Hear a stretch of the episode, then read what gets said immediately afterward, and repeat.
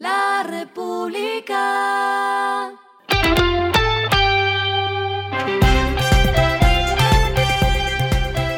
Al final de la jornada, esto es lo que debes saber sobre el comportamiento de los negocios, las finanzas y la economía. Las movidas de hoy fueron.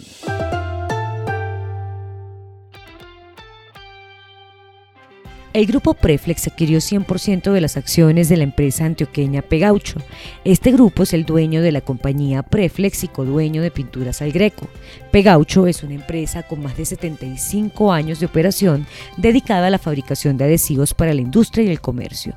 Se informó que con esta adquisición buscan consolidarse como líder regional en adhesivos y ampliar su cobertura geográfica en Centroamérica, el Caribe y Estados Unidos.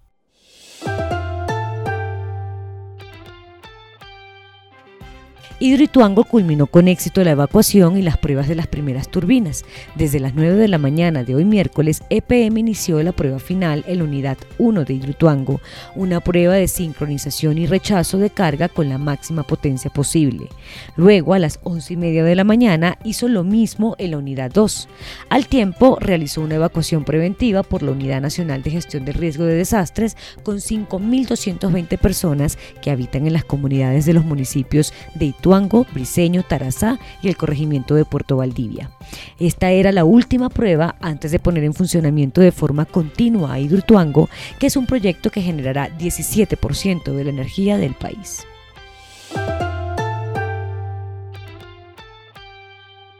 Parque Arauco anunció que desarrollará su tercer proyecto multifamiliar en Colombia, el segundo en Bogotá. Se trata de dos torres residenciales para la renta en los que invierte 23 millones de dólares.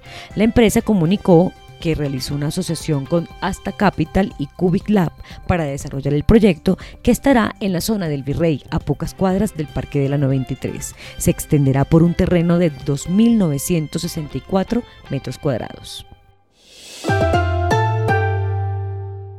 Lo que está pasando con su dinero.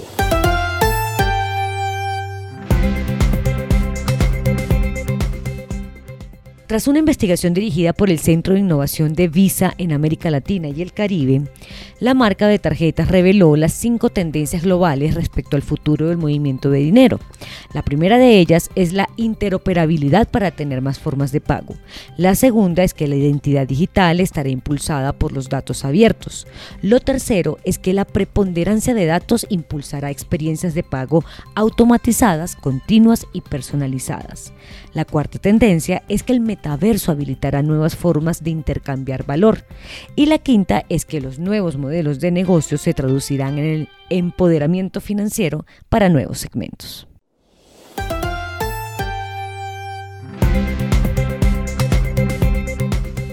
Los indicadores que debe tener en cuenta. El dólar cerró en 4.778,28 pesos, bajó 13,29 pesos. El euro cerró en 5.088,39 pesos, subió 35,68 pesos. El petróleo se cotizó en 77,55 dólares el barril. La carga de café se vende a 1.949.000 pesos y en la bolsa se cotiza a 2,26 dólares. Lo clave en el día.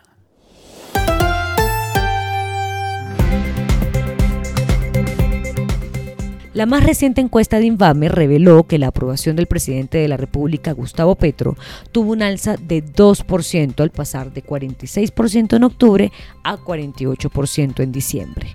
Su desaprobación ganó más terreno también durante el último mes del año, ascendió a 44% tras estar en 40% hace dos meses.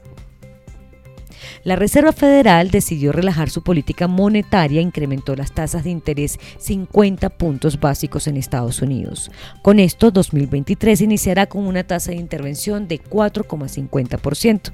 En lo ocurrido del año, la Fed ha subido las tasas 3,75 puntos porcentuales de forma acelerada, llegando a máximos históricos que no se veía desde diciembre de 2007 con el fin de atajar la inflación.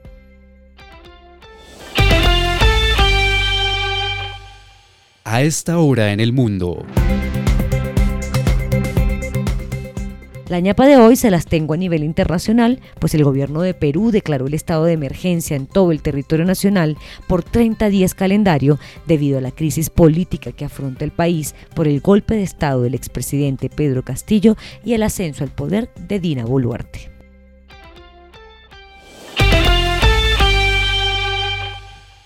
Y el respiro económico tiene que ver con este dato.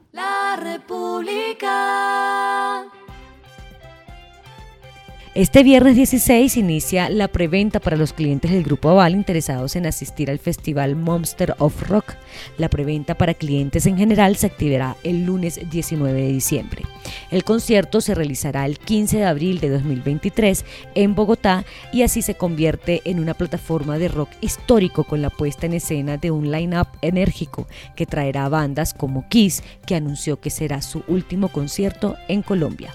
También estarán Scorpions, Saxon y Deep Purple. La República.